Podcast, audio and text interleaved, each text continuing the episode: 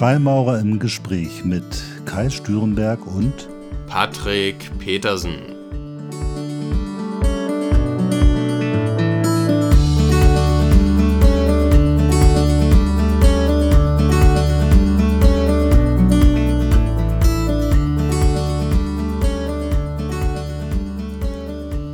Moin Moin, herzlich willkommen zu einer neuen Folge von Freimaurer im Gespräch. Hallo Patrick. Ja, hallo lieber Kai. Ich freue mich sehr. Es ist ja eine Weile her, seit der letzte Podcast Absolut. kam. Und wir sind heute nicht nur zu zweit. Wir haben einen Gast dabei. Ich bin äh, sehr froh, dass ich ihn kennenlernen durfte auf einem spannenden Vortrag seinerseits in Aachen und er wird sich gleich wahrscheinlich selber vorstellen. Er selbst ist, so viel kann gesagt werden, ähm, Direktor des Instituts für digitale Allgemeinmedizin an der Universitätsklinik in Aachen. Und äh, Martin, falls ich da jetzt schon was Falsches gesagt habe, korrigiere mich gern. Ansonsten stell dich doch selbst einmal gerne kurz vor. Ja, hallo Patrick, äh, hallo Kai. Danke, dass ich heute hier sein darf. Ja, mein Name ist Martin Mücke. Du hast es schon richtig gesagt. Ich bin äh, Direktor des Instituts für digitale Allgemeinmedizin, bin selber ähm, Allgemeinmediziner ähm, und beschäftige mich vor allen Dingen ähm, mit digitalen Anwendungen im Bereich ähm, ja, Hausarztmedizin, Familienmedizin, aber auch ähm, bei der Diagnosefindung von ähm, Patienten mit seltenen Erkrankungen. Aber Martin, du bist nicht nur Arzt, du bist auch äh, Freimaurer, richtig? Ich bin auch Freimaurer, ja. Und schon lange? Noch nicht so lange und äh, daran seid ihr beiden äh, nicht ganz unschuldig. Ich habe äh, äh, immer eine relativ lange Strecke, weil ich pendel zwischen Bonn und Aachen, das sind ungefähr so 120 Kilometer. Und ähm, bin dann irgendwie durch Zufall auf euren äh, Podcast gestoßen. Und der hat mir so gut gefallen und äh, ähm, ja, hat viele Fragen und viele Antworten gegeben. Und ähm, dann habe ich äh, das zum Anlass genommen und habe in Aachen nach äh, einer Freimaurerloge gesucht und bin dann bei der Carolus Magnus gelandet ähm, und ähm, habe die Gästeabende mitgemacht. Das hat mir sehr gut gefallen und bin dann schlussendlich vor gut, ähm, ja, fast zwei Jahren jetzt äh, da gelandet. Cool. Ja, sehr schön. Das freut uns natürlich wenn, äh, wenn dich das ein bisschen inspirieren konnte. Und umso spannender, dass wir jetzt heute mal diese Diskussion haben, die vielleicht so ein bisschen ungewöhnlich ist, weil ich weiß nicht, wohl Telemedizin, kann man sagen, digitale Medizin hat was mit Telemedizin zu tun? Naja, im weitesten Sinne. Also wir setzen äh, auch äh, telemedizinische Verfahren ein. Ähm, das bedeutet ja eigentlich, du äh, trittst in Kontakt mit den Patienten über deinen PC und hast vielleicht dann auch noch andere Möglichkeiten, wie zum Beispiel Vitalparametererfassung. Also das ist beispielsweise die Übermittlung von Blutdruckwerten oder von ähm, Sauerstoffsättigung. Das kennt man ja alles so ein bisschen über die, die Smartwatches, die fast jeder zweite oder dritte mittlerweile hat. Und äh, darüber können natürlich äh, viele Informationen gesammelt werden und ähm, auch ausgewertet werden von uns Medizinern. Und das funktioniert natürlich schon über telemedizinische Verfahren. Aber wir äh, beschäftigen uns vor allen Dingen ähm, mit der Beschleunigung der Diagnose. Ja, das ist spannend. Also mich wundert das so ein bisschen, weil ich war vor vielen Jahren im medizinischen Bereich tätig, im Bereich der, der Arzt- und Zahnarztsoftware und auch im Bereich der radiologischen Diagnostik. Und das ist echt lange her. Also 20, 25 Jahre, wo man dann eigentlich denken würde, okay, damals gab es schon Konsultation über Distanz, äh, damals gab es schon äh, Algorithmen, alle möglichen Sachen. Wieso verdammt nochmal dauert das Jahrzehnte, um eine, sagen wir mal, wirklich moderne digitale Medizin zu ermöglichen. Das ist doch eigentlich, liegt es doch auf der Hand, wenn irgendjemand sonst wo ist und Experten in dich jetzt, also wenn ich dich jetzt kontaktieren müsste in Linz am Rhein und ich bin in Bremen, dann ist doch das Selbstverständlichste eigentlich von der Welt, dass wir sagen, komm, wir schalten uns zusammen und äh, du diagnostizierst mich. Warum ist das so schwer noch? Es gibt ein einfaches Wort, das heißt Datenschutz. und da sind wir in, in Deutschland natürlich äh, im Vergleich auch äh, zu den anderen europäischen Ländern ganz äh, am Ende, also je, je, nachdem von welcher Seite du, du es siehst, natürlich ist Datenschutz super wichtig und ähm, ähm, bringt ja auch viele Vorteile mit, aber es hemmt natürlich auch einiges. Ähm, und bestimmte ähm, äh, Themen kannst du deswegen halt auch gar nicht richtig umsetzen, ja. Und ähm, das hat es in den letzten Jahren halt relativ ähm, stark beschränkt. Aber jetzt äh, sind wir auch dazu angehalten, einfach viele Verfahren umzusetzen, weil wir äh, laufen auf einen massiven äh, Ärztemangel raus. Ne? Ja, Und, äh, genau. Also, ich weiß nicht, wie es bei. Du, Kai, du bist in Hamburg, ne? Nee, Bremen. Bremen, Bremen, Entschuldigung. Äh, genau, das, das, wird ja bei euch äh, genauso sein wie bei uns. Ähm, in den nächsten, ähm, muss man sagen, in den nächsten sieben Jahren, also bis 2030, werden wir mehr als 50 Prozent der Hausärzte in den Ruhestand äh, verabschieden. Und aktuell ist es so, hier bei uns in der Gegend, ein Hausarzt versorgt ungefähr äh, zweieinhalbtausend Patienten pro Quartal. Okay. Und wenn du dir jetzt vorstellst, äh, da bricht jetzt nochmal 50 Prozent äh, der Haushaltsversorgung weg, dann hast du gleich einen Hausarzt, der zwischen 4.500 bis 5.000 Patienten pro Quartal versorgt. Das ist einfach nicht möglich. Nee, das ist, aber wie kommt denn das? Also ich, wir haben das tatsächlich hier auch. Wir haben natürlich zwei Entwicklungen. Die eine Entwicklung ist, die Ärzte gehen nicht gerade dahin, wo die Leute nicht viel Geld haben. Also es gibt einen Teil der Ärzte, die sich zunehmend privatisieren, also privat äh, arbeiten.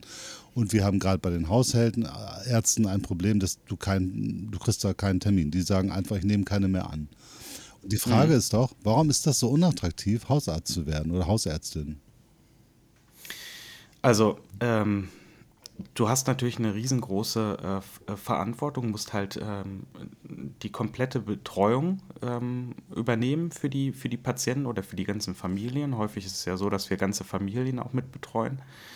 Und ähm, die Hausarztmedizin selber ähm, wird halt auch relativ schlecht im Vergleich zu anderen Facharztberufen äh, vergütet, muss man einfach auch sagen. Also wenn du jetzt zum Beispiel in die Radiologie guckst jo. oder ähm, vielleicht in die Orthopädie, dann sind das ganz andere äh, Vergütungsmodelle und die äh, sprechende Medizin, wie wir sie nennen, ähm, die wird halt relativ äh, schlecht auch vergütet.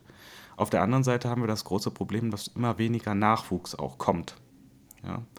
Und ähm, man versucht da jetzt so ein bisschen gegenzusteuern, also mit äh, der Erhöhung von ähm, äh, Studienplätzen oder Studienplatzanzahl.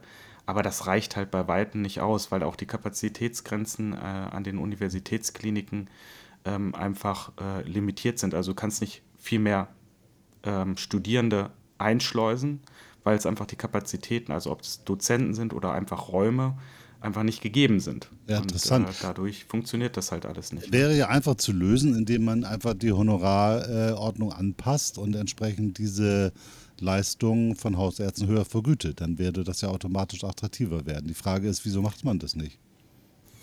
Das äh, ähm, Hausärzte haben keine Lobby, sage ich immer. Also das ist äh, so ein bisschen äh, das, äh, ähm, wir sind da so ein bisschen am Ende der Nahrungskette der Ärzte.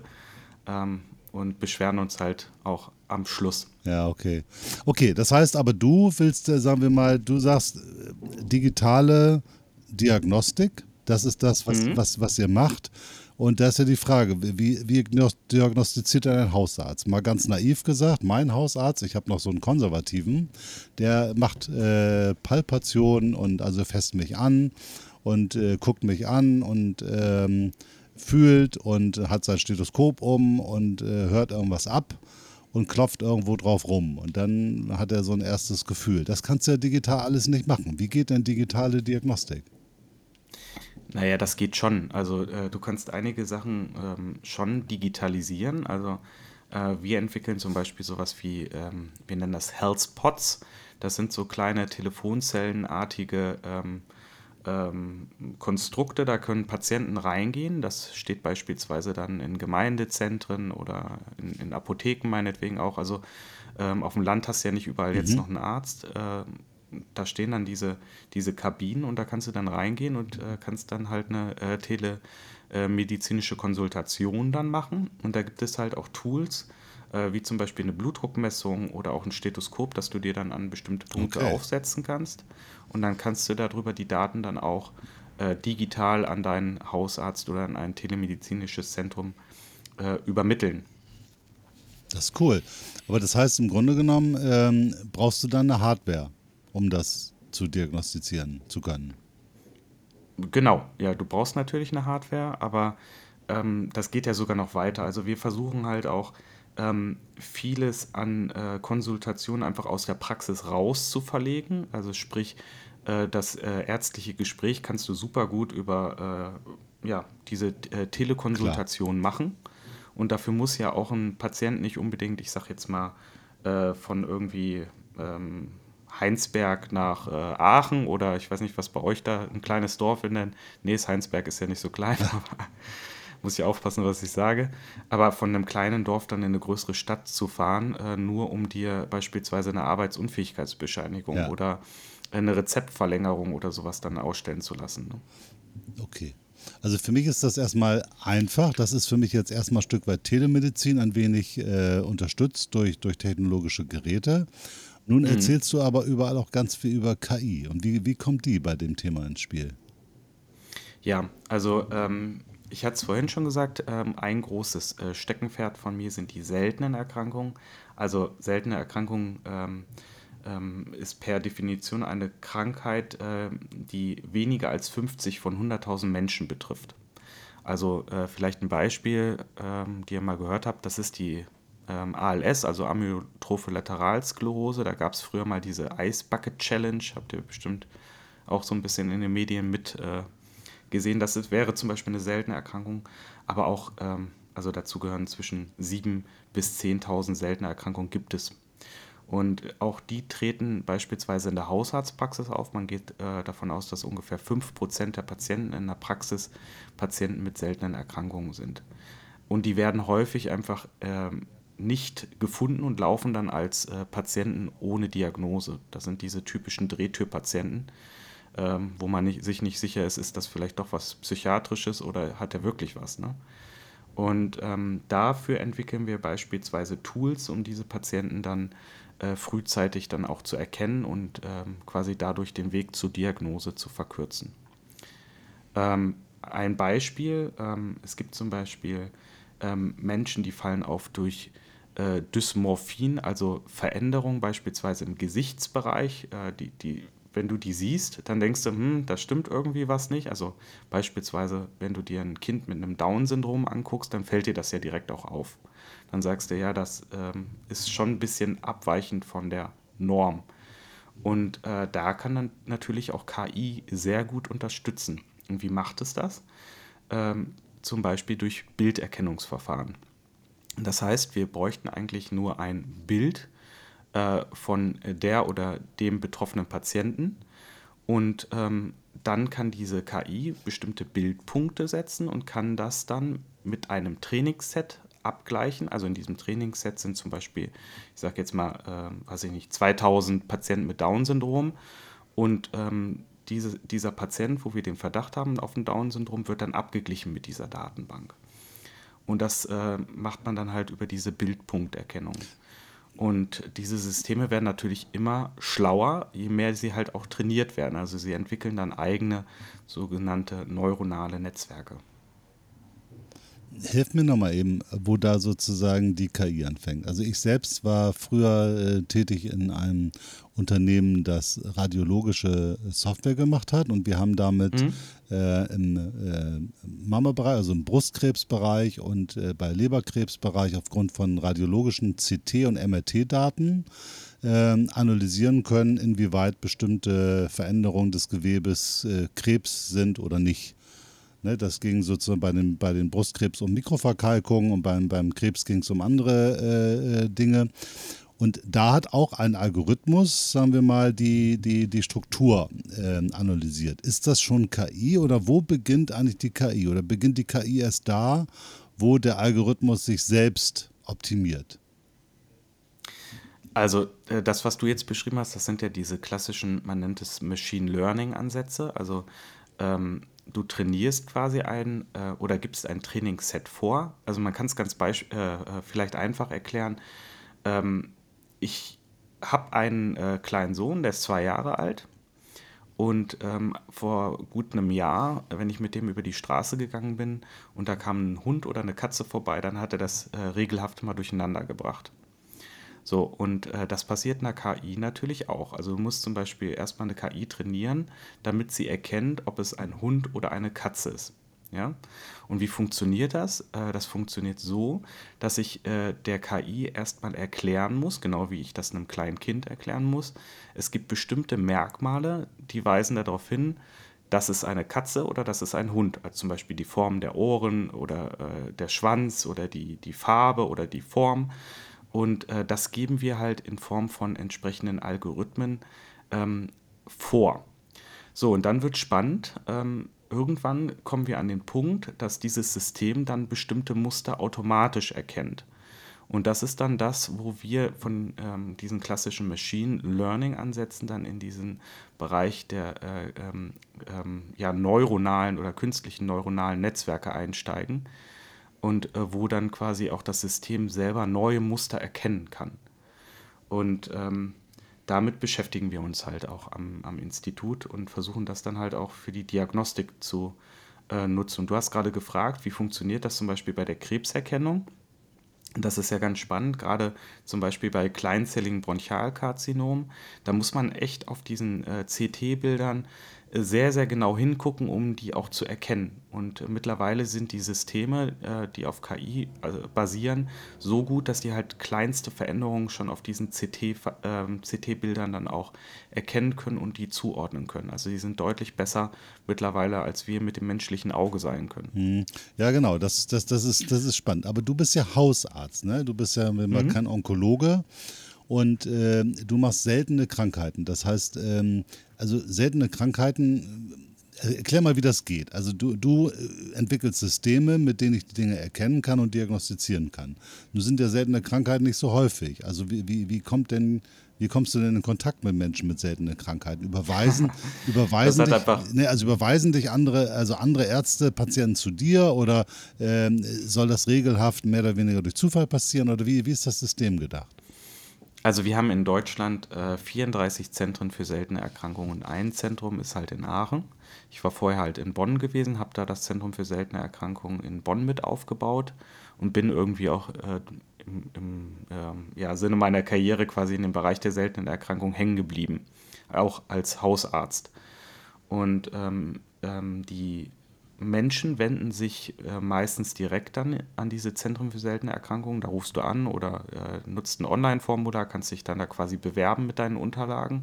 Oder halt auch der Hausarzt oder Facharzt sagt, ich komme hier nicht weiter, ich überweise äh, äh, diesen oder diesen Patienten dann halt an das Zentrum für seltene Erkrankungen. Ah, okay. Und dann kommen wir ins Spiel.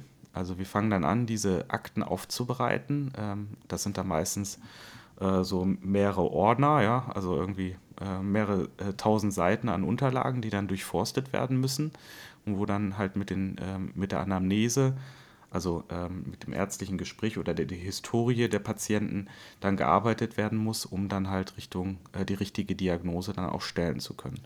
Und bei diesen Massen hilft natürlich auch wieder KI, ähm, weil dann zum Beispiel durch äh, digitale Fragebögen mit bestimmten Mustererkennungen dann auch diese Patienten vorab schon rausgefiltert werden können und halt auch unterschieden werden kann, liegt hier wirklich eine seltene Erkrankung vor oder der Verdacht auf eine seltene Erkrankung oder ist das vielleicht ein Patient, äh, der eine psychosomatisch-psychiatrische Diagnose vielleicht hat.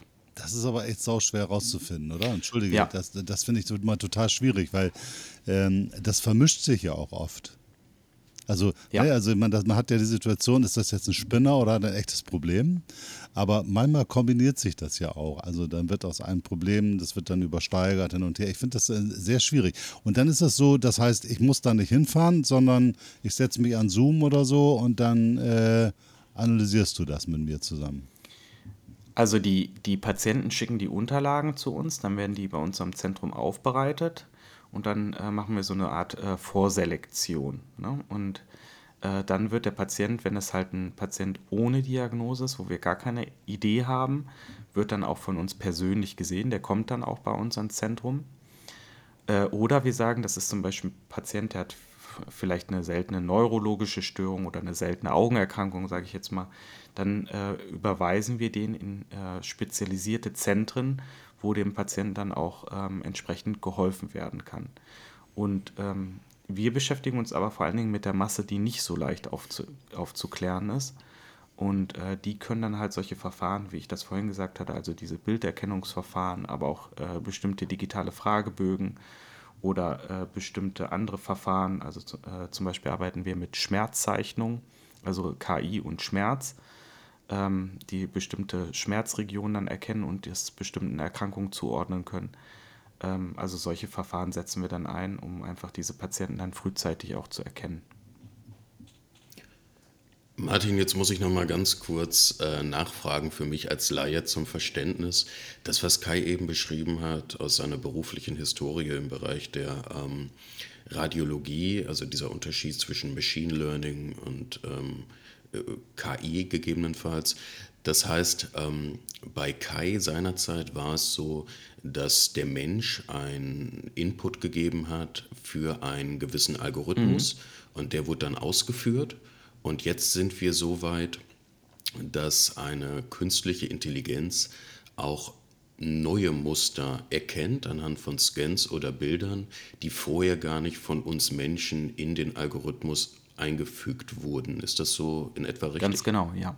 Also ähm, nehmen wir zum Beispiel mal den Bereich ähm, der personalisierten Medizin oder äh, wir nennen das ja eher Precision Medicine, also dass man halt ganz individuelle äh, Therapieformen zum Beispiel für Patienten äh, entwickeln kann. Also gerade Medikamente spielen da eine große Rolle und da kann zum Beispiel auch KI helfen, weil sie äh, bestimmt, also sie kennt die Strukturen von bestimmten Medikamenten und kann halt die Wirkungsweise dann quasi ähm, selber errechnen und für den Patienten individuell berechnen. Also, und das könnte, könnten Menschen gar nicht in dieser Form, weil das äh, unheimlich viele Bausteine sind, die zusammengebracht werden muss müssen und äh, das äh, erfordert riesengroße Rechenleistung. Und da äh, entwickelt halt äh, die künstliche Intelligenz oder diese tiefen neuronalen Netzwerke ganz äh, neue ähm, Wege und eröffnen halt ganz neue Therapieformen. Aber auch für die Diagnostik ähm, können halt auch bestimmte Muster erkannt werden, ähm, aber auch nur, wenn dem System dann quasi auch eine entsprechende Rückmeldung gegeben wird. Also bei der Bilderkennung bedeutet das zum Beispiel, wenn wir jetzt einen Patienten haben und finden jetzt heraus, okay, dieser Patient, der hat wirklich ein Down-Syndrom, dann müssen wir das halt auch dem System wieder zurückspiegeln, damit es lernen kann. Na, ne, also es muss ja äh, auch ähm, nur über Erfolg lernst du. Und so ist es halt auch äh, bei der Technik. Die äh, muss auch zurückgespiegelt bekommen, ähm, wie eine Verbindung dann auch gesetzt werden kann.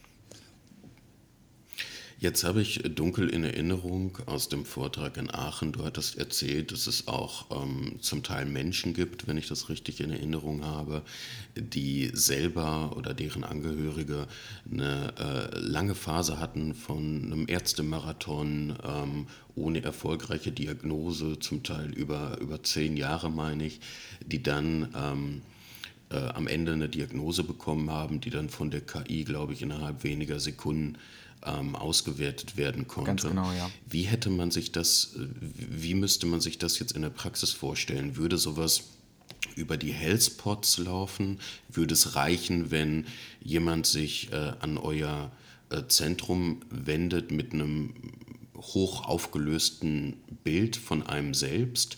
Oder habt ihr da vor Ort noch ganz andere Instrumente? Muss man sich da in so eine Art 3D-Scanner setzen und wird dann einmal irgendwie rundum äh, eingescannt mit hochauflösenden Kameras? Was genau bräuchtet ihr da an, an Input? Also bei den Bilderkennungsverfahren ähm, reicht eigentlich ein Porträtfoto. Also wenn das jetzt äh, eine faciale Dysmorphie, also eine Veränderung im Gesichtsbereich beispielsweise ist, reicht ein Foto. Ähm, wenn du zum Beispiel aber auch, ähm, ich sag jetzt mal beim Hautkrebs-Screening, da gibt es ja auch äh, richtig gute Tools, die mittlerweile KI-basiert dann auch ähm, ähm, Hautkrebs frühzeitig erkennen können. Das kannst du dir auch mittlerweile schon aus dem App Store selber runterladen. Aber Vorsicht, das sind immer diagnoseunterstützende Systeme. Also die ersetzen nicht den Arzt, sondern äh, sie helfen halt bei der Diagnosefindung. Und das, was du gerade gesagt hast, ja, das war eine, ähm, ähm, eine Kollegin.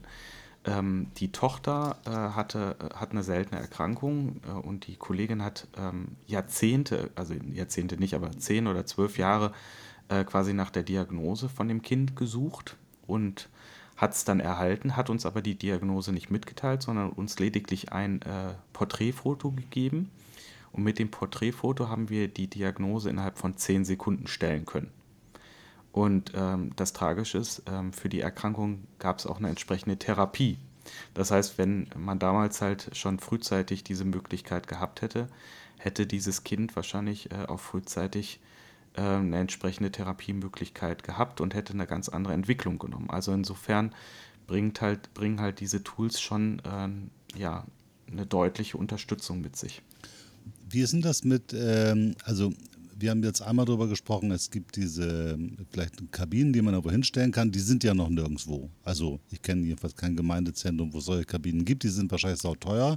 Die Frage wäre dann, wer bezahlt das überhaupt?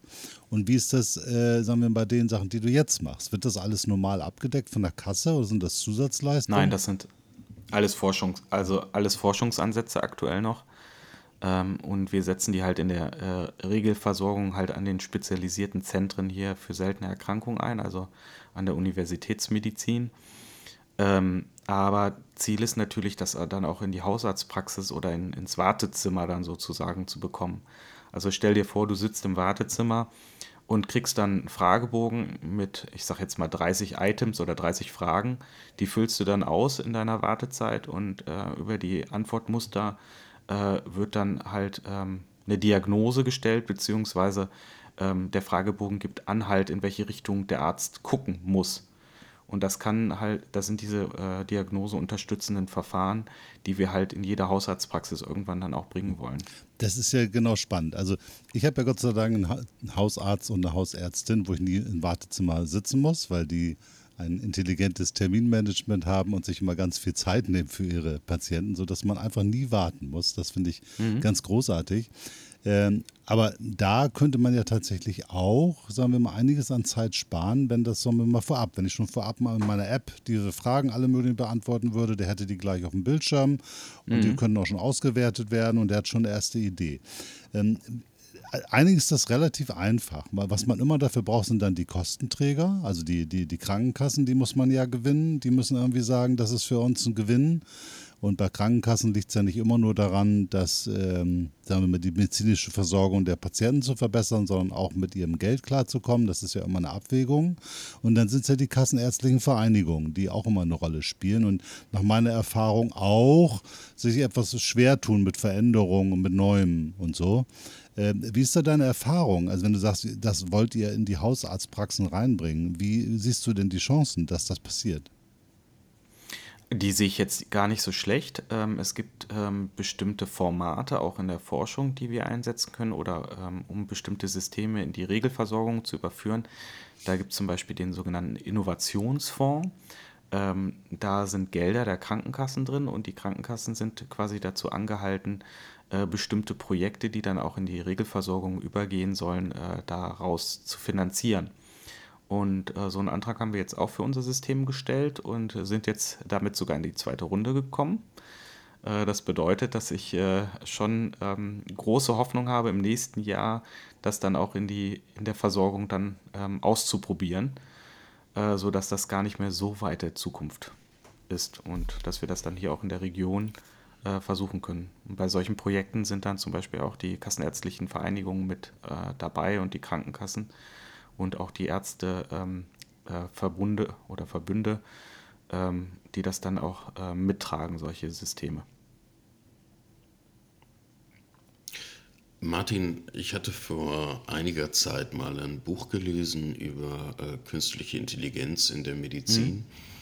Mhm. Und ich habe dann äh, so eine Utopie gelesen, dass jeder dann irgendwann so einen kleinen Roboter bei sich zu Hause hat und ähm, der stellt dann die Diagnosen und dann habe ich im ersten Moment gedacht, oh, ob ich das so haben möchte und den persönlichen Kontakt nicht mehr zum Menschen und dann habe ich weitergelesen. Ich war erst sehr skeptisch und dann äh, stand da sowas wie, naja, der Roboter, der äh, hat jeden Tag, ähm, also der hat keine schlechte Laune.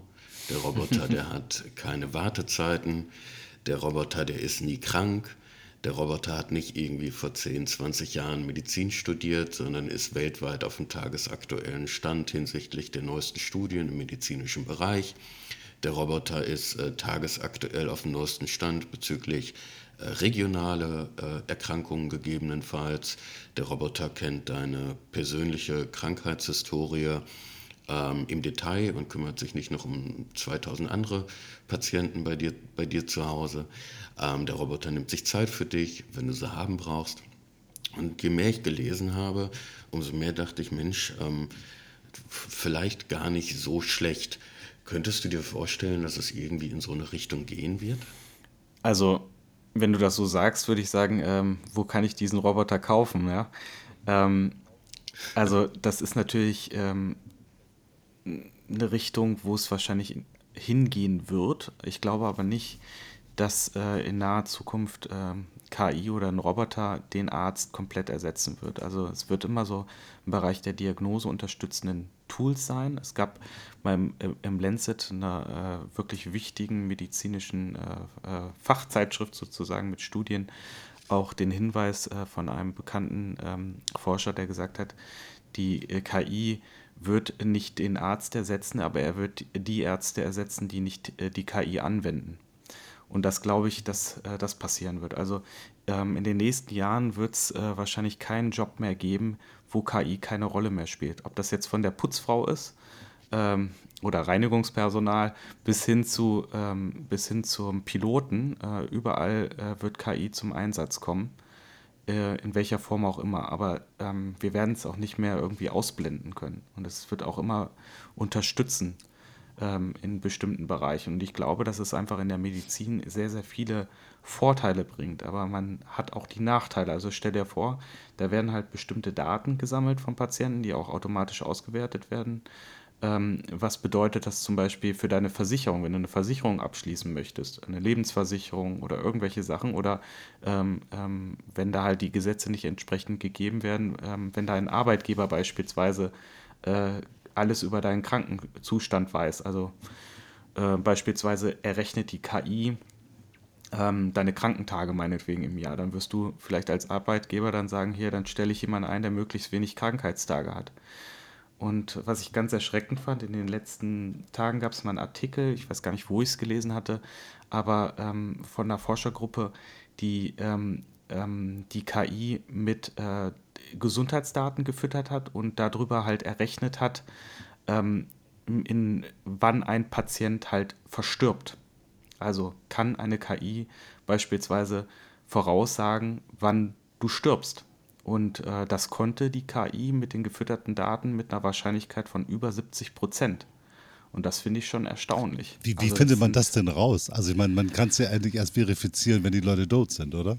Nee, du kannst das halt äh, retrospektiv mit retrospektiven Daten okay. machen. Du fütterst die, äh, verrätst aber nichts über, ähm, ob der Patient noch lebt oder verstorben ist und guckst dann, ob ähm, ähm, das mit dem Sterbedatum halt auch übereinander passt. Und das ist halt total interessant. Also du kannst halt mit retrospektiven Daten ähm, ähm, solche Analysen dann fahren. Ne? Aber das ist doch genau die Herausforderung. Also wir haben ja jetzt die Situation, dass die großen Plattformen Daten sammeln. Ne? Wir mhm. haben da, sagen wir mal, so eine EU-Datenschutzrichtlinie, ähm, die pseudomäßig die einen akzeptieren oder nicht akzeptieren bei jeder Website irgendwie vorlegt, was aber 95 Prozent aller Menschen sagen, komm, hau weg. Äh, das heißt, niemand äh, liest die, die, die Rahmenbedingungen und dementsprechend werden Daten gesammelt ohne Ende. Zurzeit wird das ja. zur Kommerzialisierung genutzt, um dich entsprechend mit Werbung vollzuhauen oder auch andere Dinge zu machen. Dann äh, andere Firmen wie, wie, wie Autoversicherer fangen auch an, Daten zu sammeln und darüber die Tarife neu zu machen. Das ist schon mal etwas schwieriger. Und wenn wir jetzt über Gesundheit reden, ist es, glaube ich, einerseits total wichtig, dass wir Datenschutz ein wenig öffnen im Sinne von um Möglichkeitsräume zu schaffen. Also dass du mit deiner Forschung und dass das einfach gar keine Frage. Wenn wir weniger Ärzte haben, müssen wir auf diese Dinge raufgehen, weil es wird sonst gar nicht mehr funktionieren. Es gibt, glaube ich, gar keine Alternative dazu, weil wir müssen mehr Patienten mit weniger Personal bewegen, also brauchen wir digitale Unterstützung. Gleichzeitig muss man aber dafür sorgen, dass eben diese unglaubliche Flut an Daten, die bei den Kassen dann aufläuft, weil die bezahlen ja dann irgendwie alles, das heißt, die kriegen ja jede Information, dass sich da nicht ein Profil herausbildet, ähm, was dann schon, schon richtig an der Stelle gefährlich sein wird. Also ich glaube, man muss Datenschutz neu fassen und man muss sagen, Leute, es ist irgendwie egal, weil die Daten fliegen sowieso durch die Gegend. Nur wir müssen dafür sorgen, dass der Missbrauch von Daten massiv sanktioniert wird. Ich glaube, daran liegt die einzige Option. Oder wie siehst du dieses ganze Themen, diesen ganzen Themenkomplex? Nee, genauso wie du, wie du sagst. Also ähm, die Regulierung ähm, muss eingehalten werden, ähm, aber auf der anderen Seite müssen halt äh, bestimmte Dinge möglich werden. Äh, und das erreicht man halt nur mit äh, vernünftigen, äh, vernünftigen Datenschutzmodellen und vernünftigen Gesetzen. Ähm, ich habe ja äh, ähm, eurem Podcast entnommen, Kai, dass du ja auch, glaube ich, äh, so ein bisschen politisch aktiv bist.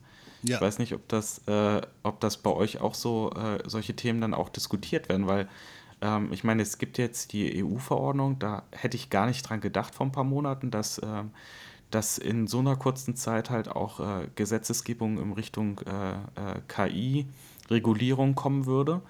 Aber es ist gekommen. Also ich hätte eher gedacht, das dauert. Es wird eine Kommission gebildet und dann äh, wird es wieder zehn Jahre dauern. Und in der Zeit entwickelt sich KI dann so weit, äh, dass man die, äh, diese Regulierung gar nicht mehr benötigt, weil eh schon alles vorbei ist. Ja, man muss mal gucken, wie das Ganze funktioniert. Also du hast ja, irgendwie haben wir eine merkwürdige gesellschaftliche Entwicklung. Wenn du irgendwie deine Steuern machst oder mit irgendwelchen Ämtern zusammenarbeitest, dann musst du bei jedem Amt deine Daten neu angeben. Und du musst selbst mhm. bei der, der einen Steuer die Daten angeben, die das Finanzamt schon lange von von dir hat. Also da fragt man sich, wieso da nicht, sagen wir mal, maschinell Abgleiche an der Stelle möglich sind, weil das Finanzamt weiß sowieso alles von mir. Insofern können die auch die Dinge, Dinge machen. Da, da arbeitet man ja dran, diese, diese ganzen Behördenthemen zu vereinfachen. Und ich sage mal so als gutes Beispiel immer, da muss man nur mal irgendwie nach, nach äh, Estland gehen oder so, also solche Länder, wo man sämtliche Behördendienstleistungen auf einer Website irgendwie mit ein paar Klicks irgendwie abrufen kann. Das ist also denkbar und möglich. Und gleichzeitig ist es aber eben diese große Herausforderung, ja, es gibt entsprechende europäische Richtlinien zum Umgang mit KI, aber wie setzt man das eigentlich durch? Also wie findet man das raus? Wie kontrolliert man das? Wer, wer hat eigentlich die Kompetenz, so etwas zu, zu kontrollieren? Äh, da würde ich mal sagen, da sind Behörden noch nicht da, wo Unternehmen sind, also Leute mit Interessen. Äh, und wenn du es rausgefunden hast, die zweite Frage ist der Sanktionierung. Wer ist eigentlich hier an, an welcher Stelle der Kette muss ich eigentlich angreifen? Wer ist eigentlich sozusagen schuld? Derjenige, der sie gesammelt hat, der sie verarbeitet hat oder der die verarbeiteten Daten nutzt? Ich bin nicht sicher, ob die geltenden Rechtsvorschriften das schon 100% abdecken und vor allen Dingen glaube ich, oder ich würde es in Abrede stellen, dass wir die Strukturen haben, das wirklich zu beobachten, zu monitoren und zu sanktionieren. Ich glaube, da sind wir noch nicht.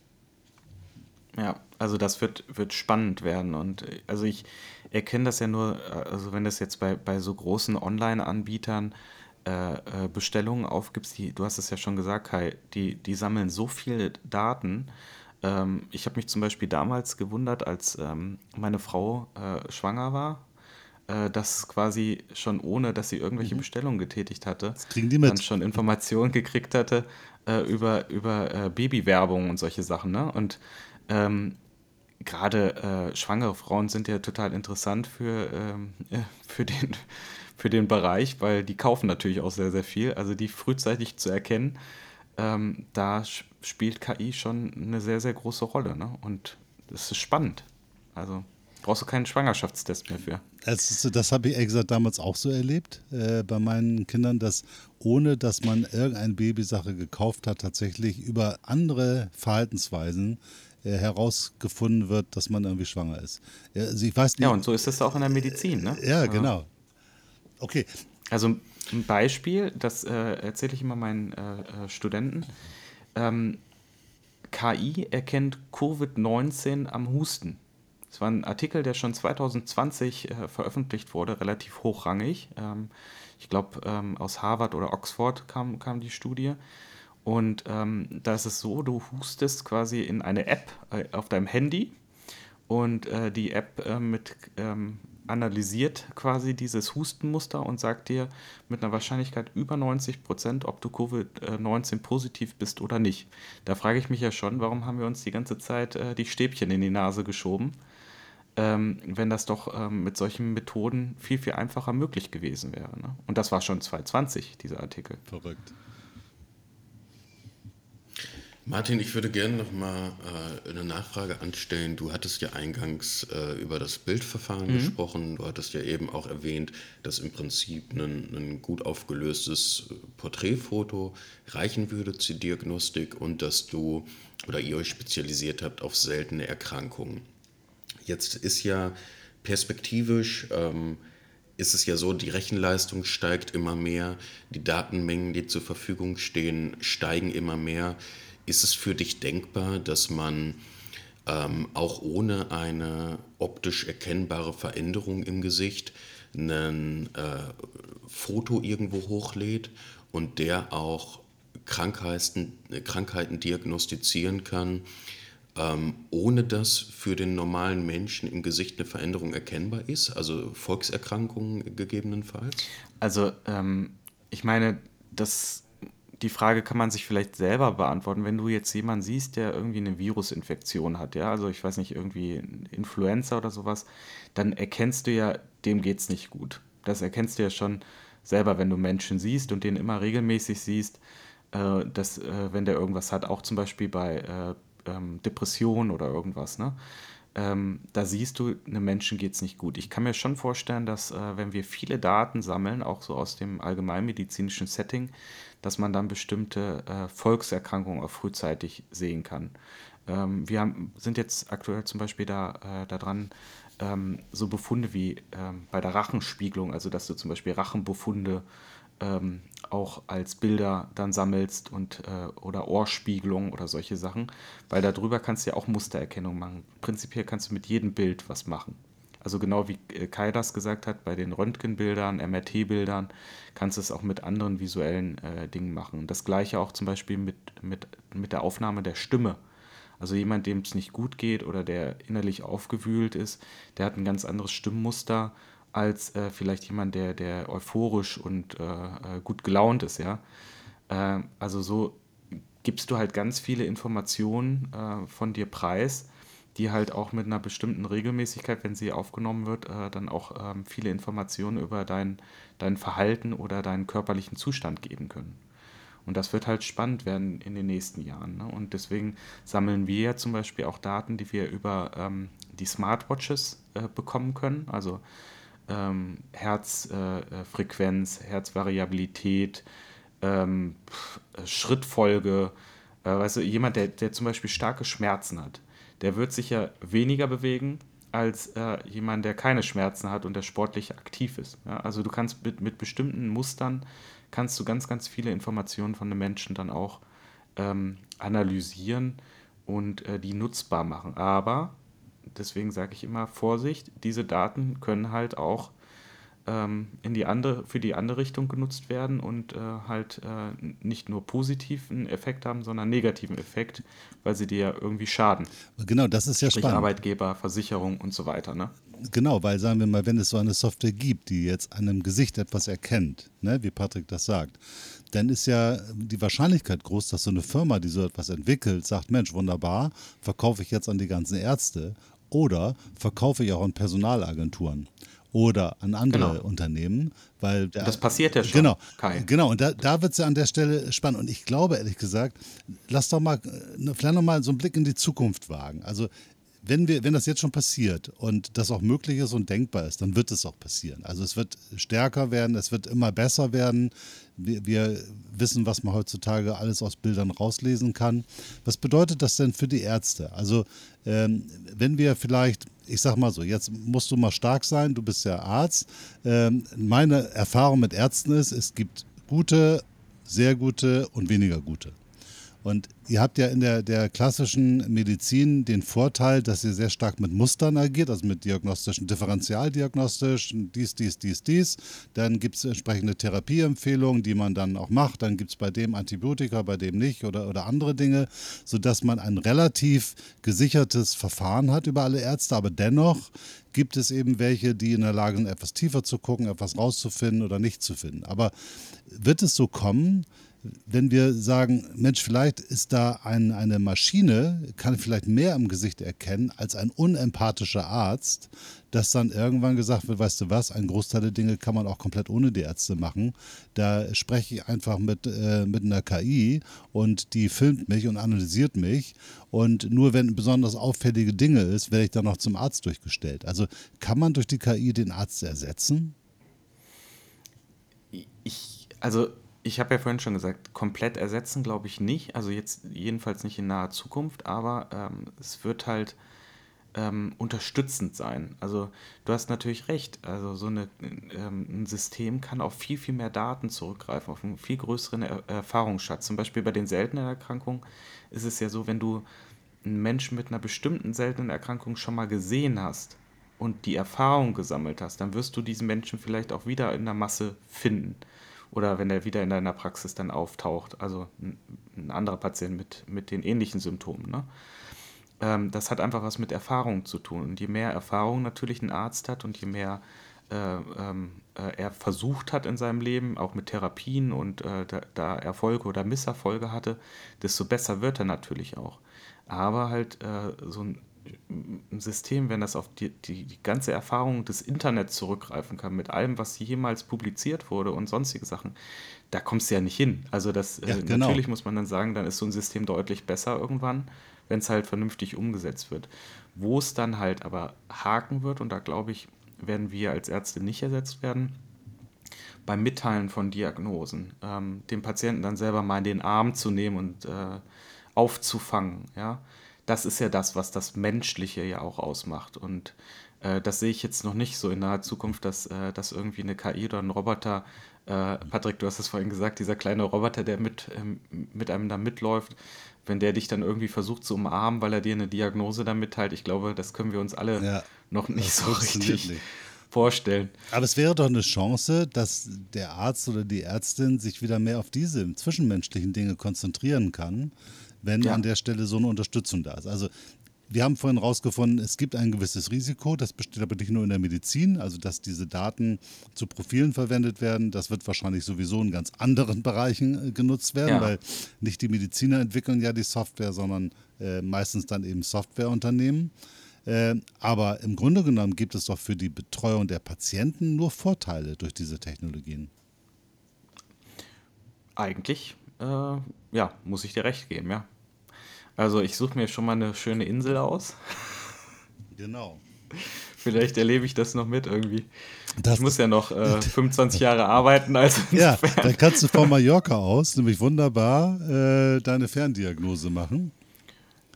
Du, ich würde das, äh, ich könnte mir das auch so vorstellen, ja.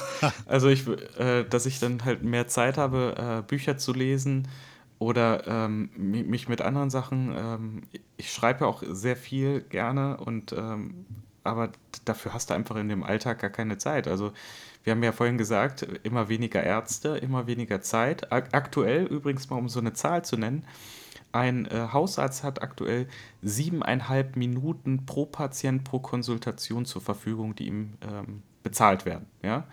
Und das kannst du dir vorstellen, wenn sich das Ganze dann nochmal halbiert, ähm, äh, du sitzt im Wartezimmer, kommst rein, schüttelst die Hand und darfst dann wieder gehen. Ja, Wahnsinn. Ja, also so, so wird das irgendwann ähm, laufen, wenn wir halt nicht äh, unterstützende Verfahren haben, die ähm, die unnötigen Sachen äh, quasi abpuffern. Ne?